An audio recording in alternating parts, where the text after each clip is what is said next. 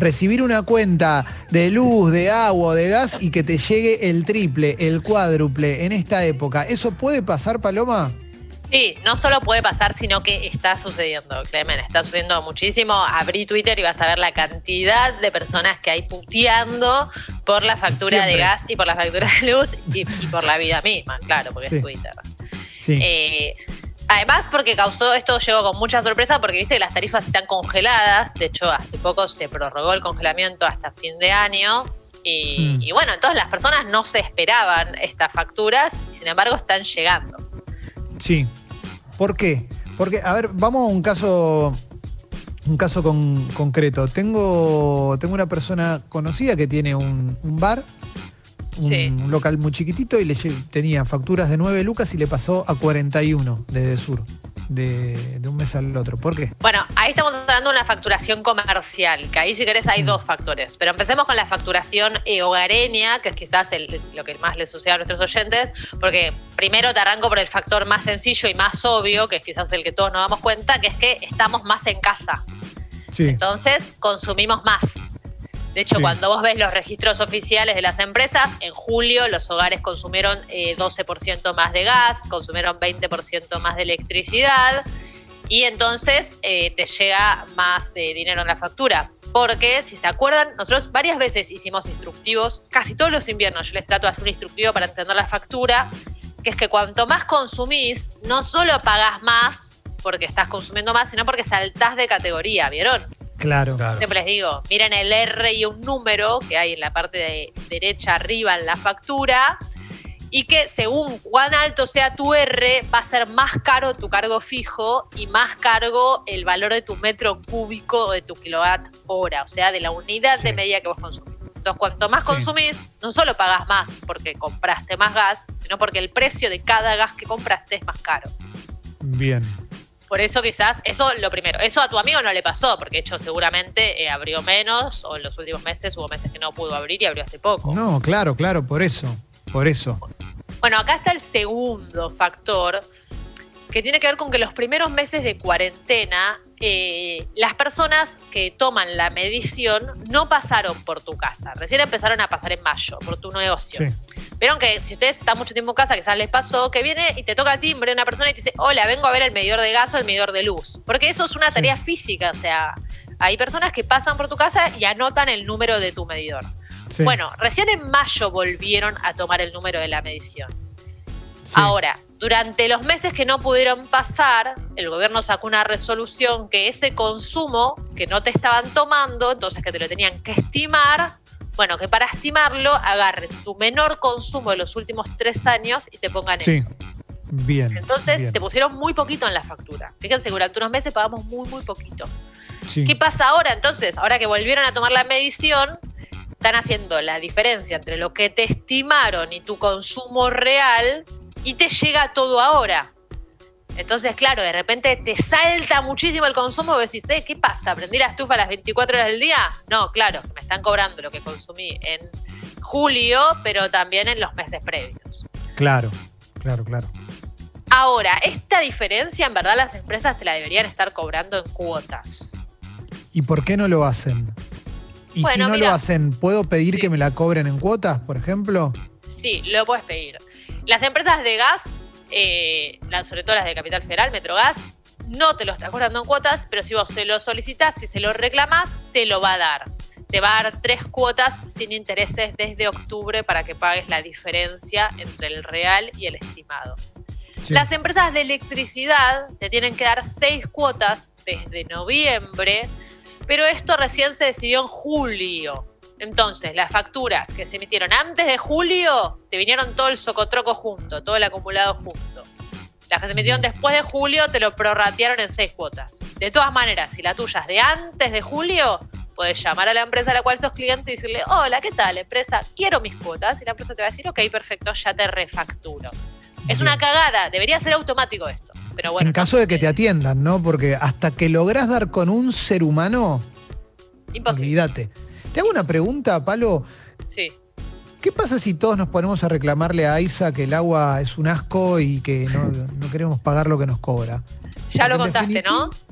Sí, yo creo, no, Eh, no te escuché hoy todo el programa porque estaba haciendo una nota, pero sí. Habla- hablamos medianamente de que, de que el agua está viniendo con un sabor horrendo, con olor a aceite de oliva, por lo menos en Capital y creo que parte de Gran Buenos Aires también, me parece. Sí, sí, completamente intomable. Sí, mira, acá el primero lo que corresponde es que AISA dé una explicación de por qué está sucediendo, que lo solucione lo antes posible y después también correspondería que el Estado, eh, AISA es una empresa donde hay participación estatal, le dé, le imponga una multa o le diga que nos tiene que hacer una devolución o un descuento a los clientes en la factura, porque el servicio que te Sí. está brindando no es el óptimo, o sea, está incumpliendo con su propio contrato de concesión.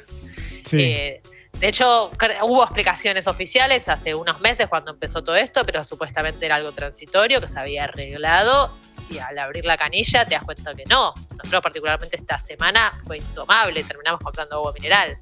sí. Pero sí, el Estado debería actuar de oficio y brindar eh, una solución a los usuarios, que la solución es una compensación económica y por supuesto que se arregle el problema. Claro, claro, claro.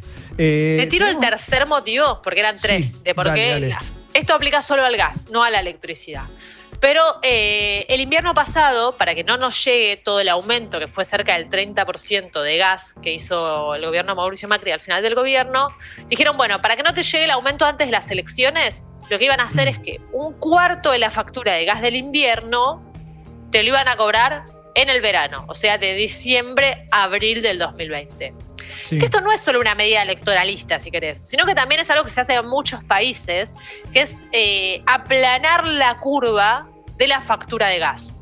Bien. O sea, los meses que a vos más cara viene la factura, el invierno, donde está prendida la estufa, bueno, una parte de eso, de la factura, te la cobran en verano, que es cuanto menos gas consumís porque quizás usás un poco de calefón y un poco de horno. Claro. Bueno, este año el gobierno no hizo eso, pero se colgó, ¿entendés? Que esto no lo es culpa, también es gravísimo que se haya colgado. Sí. No es que lo analizaron y dijeron, no, no lo vamos a hacer por A, por B y por C. Simplemente se les pasó. Entonces ahora vos te está viniendo todo tu consumo del invierno. Lo cual es un error, lo cual estaría bueno que la Secretaría de Energía, que ahora acaba de cambiar sus autoridades, los pueda tener en cuenta de cara, por ejemplo, al próximo invierno, que es prorratear el consumo. Esto es Sí. hacer que casi todo el año vos pagues más o menos lo mismo de gas. Que por ejemplo estaría bueno también que se haga con la electricidad, al revés, en verano. Que Sí. parte de la electricidad del verano vos la pagues en invierno, ¿no es cierto? Pero bueno, no sucedió. Está lleno de mensajes, Palo, de, de gente que le aumentaron brutalmente. Por ejemplo, May dice, pasé de pagar 1.800 a 4.500, llamé a Denor y me dicen que es mi consumo real, por ejemplo. Eh, a mí también me pasa que en una situación como esta con que estamos viviendo, se me hacen un poquito inhumanos, ¿no? Estos aumentos, como podés bancar un poco, ¿no? Si sos, de esas empresas que nos has dado servicios muy, muy eh, deficientes a lo largo de años, justo ahora hablarnos de consumo real y subirnos mucho los precios, me parece que podrías tener un gestito, ¿no? Si después cuando hace más de 28 grados me la vas a cortar la luz. Sí, mira, más que un gesto de la empresa, que entiendo lo que querés decir y me parece Mm. que es es súper válido, entendiendo el contexto de excepcionalidad tremenda que estamos atravesando, el Sí. que tiene que cumplir ahí un rol regulador es el Estado. Sí, O sea, está bien que las empresas concesionarias de servicios públicos uno les exige otra cosa por contrato, de hecho. Por ejemplo, tienen que Sí. tener inversiones, tienen que tener calidades mínimas. eh, De hecho, el, el Estado es el que les impone un precio en audiencia pública, pero hay precio. Pero la empresa no tiene por qué ser un buen sanmaritano, ¿no? No, no hay que esperar de la empresa algo que quizás la empresa no te da. Sí lo que hay que esperar obvio, obvio. es un Estado activo que las regule. Bueno, en este caso el Estado sacó una regulación que decía, ok, acuérdense que en marzo la estimación era un quilombo. Llegó cualquier Sí. cosa. Ahí estuvo el Estado que salió por primera vez y dijo, no, no, no puedes estimar cualquier cosa. Estima el mínimo de tres años. Y ahí algunas personas deben haber dicho, che, pará. Pero entonces cuando tomen la medición real, va a haber una diferencia enorme. ¿Qué la van a pagar un Sí. esta- en un pago? Y ahí salió de nuevo el Estado a decir, no, no, no, que la paguen en cuotas. En tres o seis cuotas, desde octubre a noviembre, sin interés, en cuotas. Ok. Las empresas no te lo están cobrando en cuotas. Bueno, entonces lo que debería salir al Estado es decir, che, no se lo cobres en cuotas a quien te hace el reclamo, vivo. Cobrás en Claro. cuotas a todo. ¿Ya facturaste? Bueno, refactura, anula factura y refactura, ya fue, hacelo. Ahí ese tiene que ser el rol del Estado. El Estado por ahora no lo está diciendo, sino que simplemente el consumidor que se aviva reclama y lo consigue y el que no, no. Pero, por ejemplo, Sí. esta piba que pagaba 1.800 y le llegó 4 lucas. Una barbaridad. Sí. Bueno, pero ¿qué debe haber pasado? Le facturaron ahora todo junto lo que no le habían facturado durante meses. Y entonces toda esa facturación junta la hizo saltar de categoría. Entonces Sí. se le juntaron las dos cosas al mismo tiempo, ¿entendés? Y por eso le está pasando esto. Pero bueno, tiene que hacer el reclamo a la empresa, decirle, no, mira, cóbramelo en cuotas y no me subas de categoría porque no corresponde. Esto, por ejemplo, la Defensoría del Pueblo lo planteó. Todavía no hay respuesta, pero ya está planteado. Bien, bien, bien, bien. Eh, hay un montón de mensajes. Eh, gracias, Apache, por, por lo que me acabas de, de- enviar. ¿eh? Será viralizado. Juan dice: Pasé de pagar 700 a 4.500 de luz porque me cobraron penalización por mayor consumo que el año pasado. Es nuevo el departamento. Ah, La verdad es que no todos somos Paloma Boxer. Entonces nos llegan estas, estas boletas o estas justificaciones y no entendemos una goma. Esa es la realidad. ¿Qué es mayor penalización por mayor consumo? ¿Cómo penal? No entiendo. No, mira, no sé de dónde es él, porque viste que, que en cada provincia quizás tenés diferentes cooperativas eléctricas, incluso hay, hay ciudades Sí. que se manejan cooperativas muy chiquitas, entonces tampoco quiero meter la pata, pero no hay penalización por mayor consumo. O sea, Sí. así como tampoco ya hay descuento por menor consumo. No es que si vos Claro. consumís más, te van a cobrar un 20% extra. Sí lo que sucede es que si vos consumís más, te suben de categoría. La categoría igual ahora se maneja con promedio mensual, ya no anual. Entonces quizás ahora te sube y el mes que viene bajás. Ah, bien, bien. Pero eso es la penalización, ¿entendés? Ponele, la gran mayoría de los, de los hogares, de los departamentos, casas, somos R2, ponele, es como lo más normal. Sí, R2 pagás. Te tiro ejemplos, ¿eh? 150 de cargo fijo y 10 pesos por cada kilowatt que consumas. Bueno, Sí. si vos consumís de más, saltás a R3. Y R3 quizás pagas 300 pesos de cargo fijo y 20 pesos por cada kilowatt que consumas. ¿Se entiende? sí. Entonces, quizás no consumiste mucho más, pero sí te están cobrando mucho más, porque saltaste categoría, porque estabas al límite y te pasaste. Es como el monotributo, hay límites, te pasás, tenés que agarrar más. Claro. Bueno, sí. eso es lo que le debe haber pasado.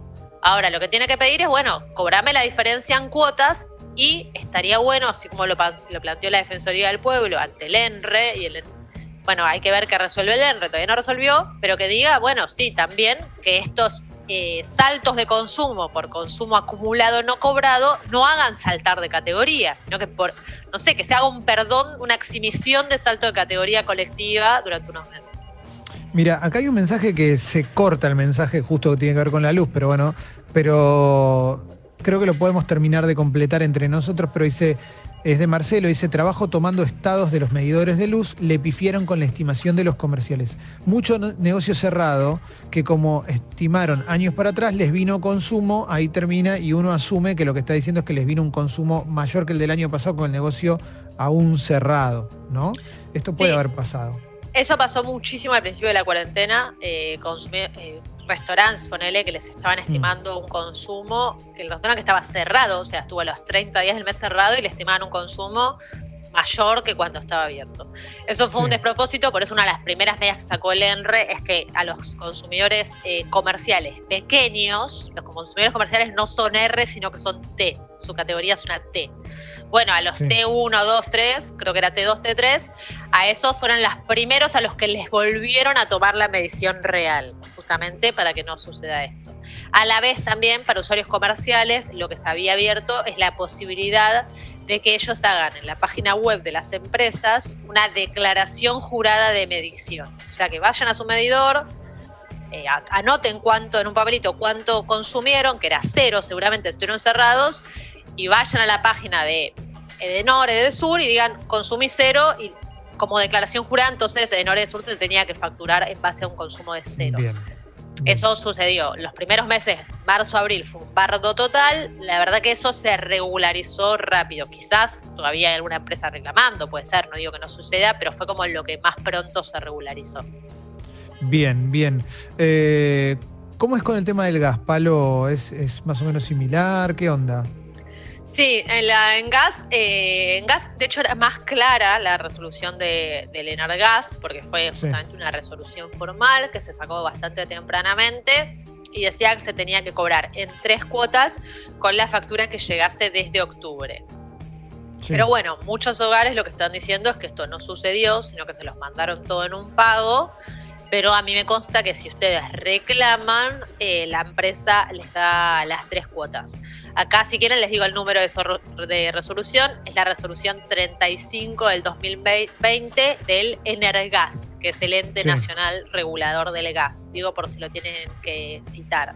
En el caso del ENRE no tenemos un número de resolución, porque hasta donde yo tengo entendido no fue por resolución formal, sino fue más que nada como un pedido a las empresas. Bien. Bien, bien. Eh, Palo, ¿querés agregar algo más para cerrar?